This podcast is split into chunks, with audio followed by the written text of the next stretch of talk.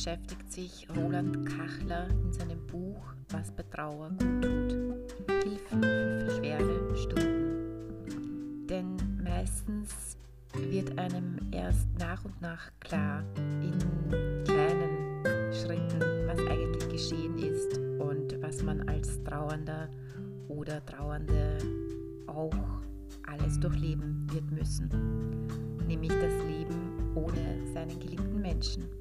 Es hilft schon, dem Trauernden oder der Trauernden bewusst zu machen, dass es gerade in der ersten Zeit einem nicht gut gehen muss. Ja? Es geht da nicht darum, dass man fröhlich ist und möglichst schnell wieder in sein normales Leben zurückführt, sondern dass es darum geht, in die ersten Wochen nach dem Tod eines geliebten Menschen zu überleben. Und da gibt es einfach ganz äh, unterschiedliche Dinge, die dazu führen können, jeden Tag aufs Neue, Tag für Tag dafür zu schauen, dass man überlebt und einen Schritt nach dem anderen macht. Und manchmal möchte man einfach auch nicht weitergehen und manchmal möchte man liegen bleiben. Und diese Erfahrungen gehören aber dazu. Und solche Erfahrungen zu nehmen, das ist so wichtig, um sich da auch diese Wertschätzung für sich selber aussprechen zu können. Ich darf jetzt trauern. Ja, Trauer kann krank machen. Und wir und Trauernde dürfen krank sein. Wir dürfen krank sein, weil der Schmerz so groß ist, weil die Trauer so groß ist. Natürlich ist Trauer keine Krankheit. Trauer ist eine richtige und passende Antwort von unserer Seele und von unserem Körper. Der Körper und die Seele reagieren auf einen schweren Verlust, nämlich eines geliebten Menschen. Trauer ist Arbeit. Körper und unsere Seele müssen schon einiges aushalten. Der Schmerz kann sehr anstrengend sein. Es ist nicht verwunderlich, dass Trauernde oftmals erschöpft sind und auch vielleicht nicht normal arbeiten können oder den Alltag auch bewältigen können. Der Schmerz drückt sich körperlich aus.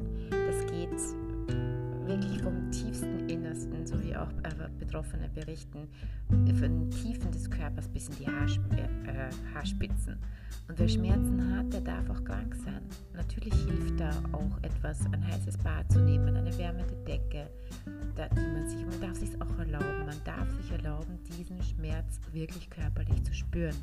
Denn was könnte mehr wehtun als der Tod eines geliebten Menschen? Ja, wir dürfen uns auch und der Trauernde darf sich vom Arzt krank schreiben lassen. Wir dürfen zu Hause bleiben. Wir dürfen uns die Zeit nehmen für diesen Schmerz und für diese Trauer.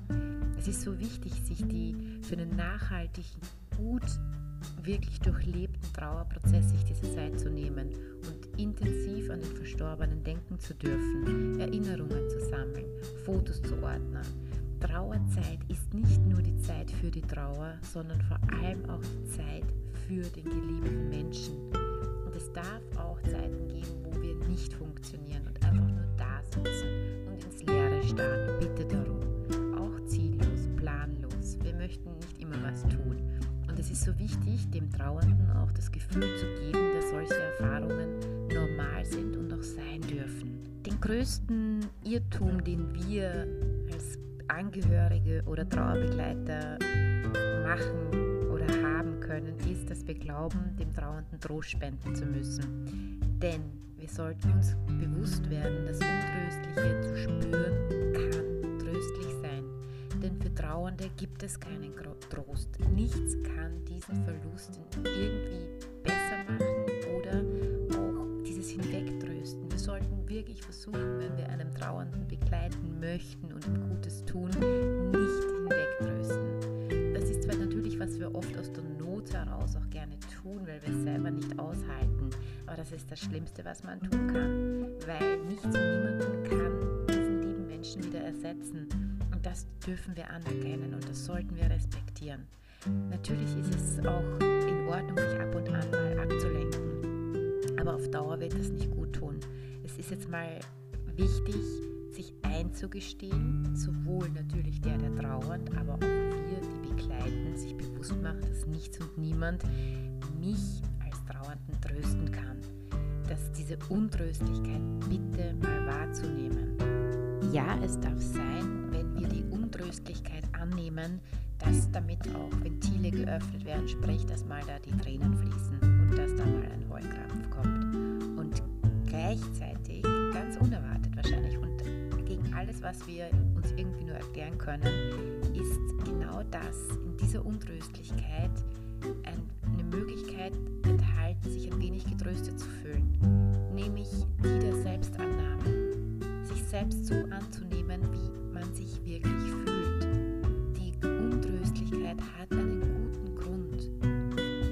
Wir erkennen vielleicht, dass diese Untröstlichkeit für den so schweren Verlust stimmig ist. Und wenn wir dem zustimmen,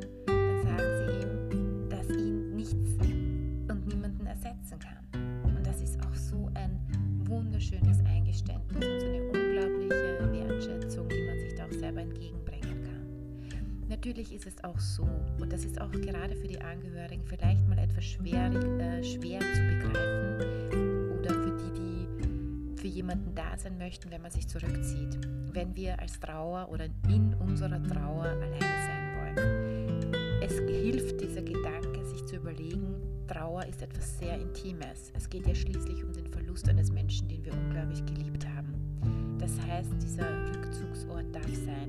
Das darf in der Wohnung sein mit Polster und Decke, das darf im Bett sein, das darf im Wald sein, das darf ein Ort sein, wo wir uns ungestört und geschützt fühlen. Wir sollten sicherstellen, dass wir uns auch an diesem Ort gut gehalten fühlen.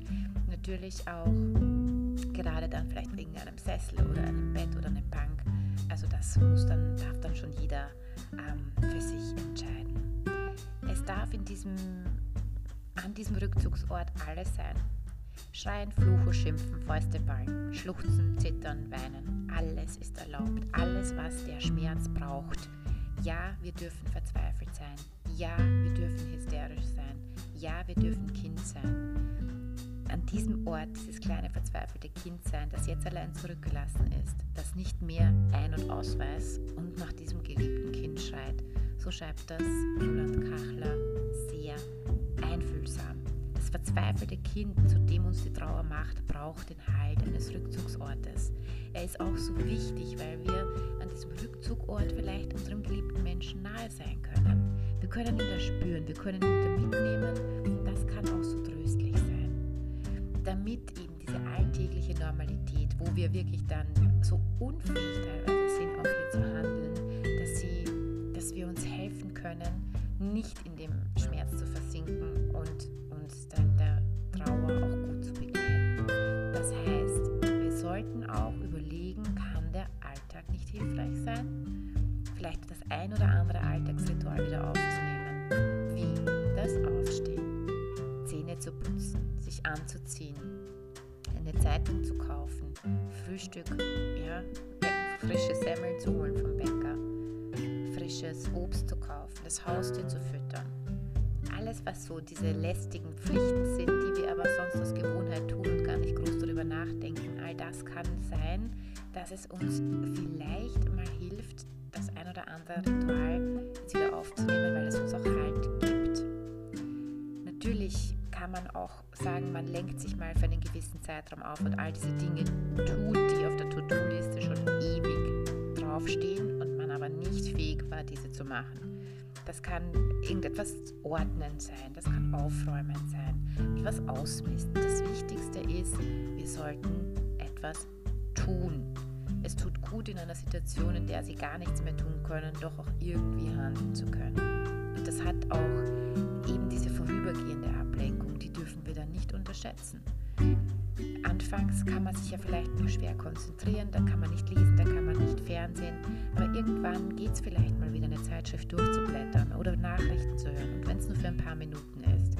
Das kann schon sein, dass man kurz mal nicht an das eigene Schicksal denkt und vielleicht mal sich auch wieder in die Welt der anderen begeben hat. Und es ist auch völlig in Ordnung, mal auszusteigen und sich abzulenken und nicht immer ausharren zu müssen, weil man ja ganz bestimmt wieder ins eigene Leben zurückkehren muss, ob wir wollen oder nicht. Was auch gut tut, mit lieben Menschen zusammen sein, die den Verstorbenen auch gekannt haben. Es ist vielleicht auch hilfreich, sich mit ihnen auszutauschen. Natürlich auch mit anderen etwas zu unternehmen, sich auch trösten zu lassen, wenn man das vertragt. Also man darf wirklich die Nähe der anderen schon auch als wohltuend annehmen, auch schweigend dasetzen. Man darf sich ähm, bekochen lassen, man darf essen, über die Vergangenheit reden, schweigend da sitzen, was auch immer, wonach einem da ist. Genau. Denn man darf, das hat er auch wieder so schön gesagt, der Roland Kachler in seinem Buch, weil wir vorher auch über das trauernde Kind gesprochen haben. Es ist, darf auch sein, dass man im Kreis seiner Angehörigen dieses alleingelassene Kind sein darf. Denn solchen Kind nimmt man am besten in die Arme, drückt es schweigend an sich und lässt es in seinen Armen weinen.